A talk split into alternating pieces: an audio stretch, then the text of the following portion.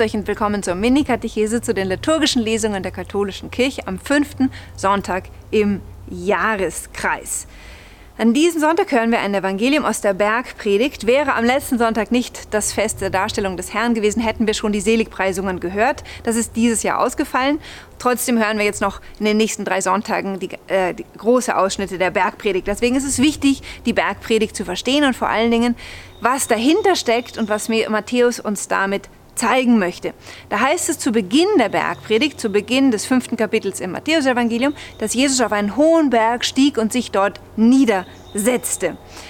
Voraus ging schon die Taufe des Herrn, an der angedeutet wurde, dass Jesus derjenige Prophet ist, von dem Moses gesagt hatte, dass einer kommen wird in der Zukunft, ein Prophet wie er, der dem Volk den ganzen Willen Gottes verkünden würde. Man muss wissen, für Israel gab es keinen größeren Propheten als Moses, aber sie wussten, es würde eines Tages einer kommen, der würde ihnen die Fülle der Gebote Gottes verkünden. Israel war stolz darauf, dass Gott ihm seine Gebote verkündet hatte.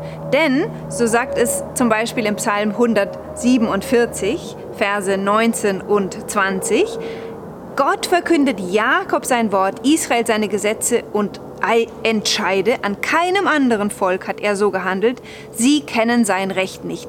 Israel ist stolz, dass Gott ihm offenbart hat, wie man ein Leben nach den Geboten Gottes lebt. Und wer die Gebote Gottes kennt, weiß, wie das geht. Wenn ich es nicht weiß, tappe ich im Dunkeln. Und Israel wusste sich zu den Völkern gesandt, um diese Gebote zu offenbaren. Deswegen heißt es schon im Alten Testament, dass Israel berufen ist, ein Licht für die Nationen zu sein. So, nun wartet es, dass eines Tages jener Prophet kommen würde, der ihnen die Gebote Gottes noch genauer offenbaren und erklären würde.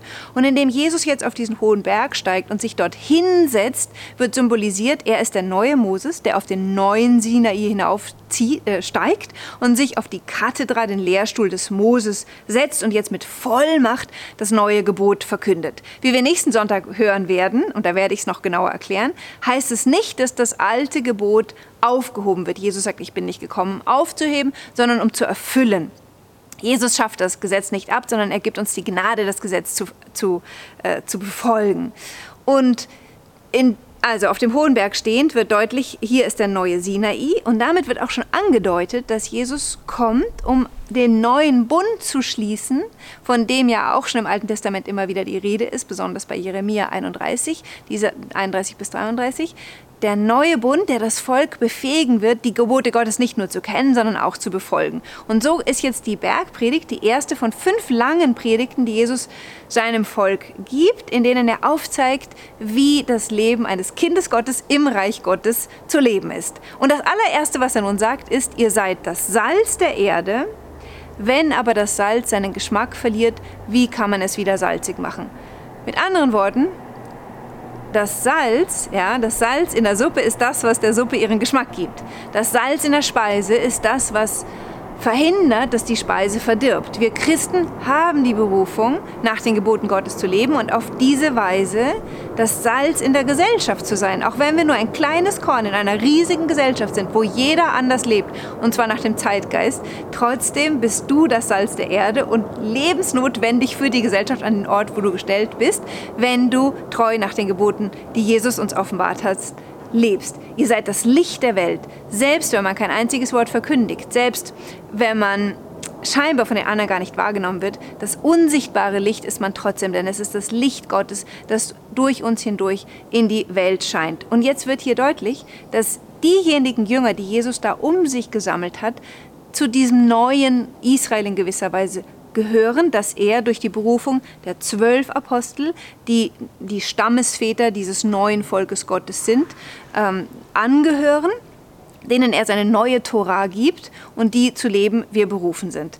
Dann sagt Jesus, ja, man nimmt ja nicht ein Licht und stellt es auf einen Scheffel, äh, unter einen Scheffel, sondern man stellt es auf den Scheffel, damit es allen leuchtet. Und so sollen eure guten Werke leuchten vor den Menschen. Und diese guten Werke, von denen hören wir in der ersten Lesung aus Jesaja 58, was quasi eine alttestamentliche Aufzählung der körperlichen Werke der Barmherzigkeit ist, nämlich die Hungernden zu speisen und die äh, Durstigen zu tränken, die äh, Nackten zu bekleiden, die Obdachlosen aufzunehmen, die Kranken zu besuchen, die ähm, die äh, Gefangenen zu besuchen und die Toten zu begraben diese körperlichen Barmherzigkeit, das Werke der körperlichen Barmherzigkeit, das wird euch vielleicht wundern. Wir als Christen denken immer so, ja, ist ja irgendwie evident, ja, das leuchtet ja jedem Kind ein, dass man das tun soll, weil man es im Gewissen spürt.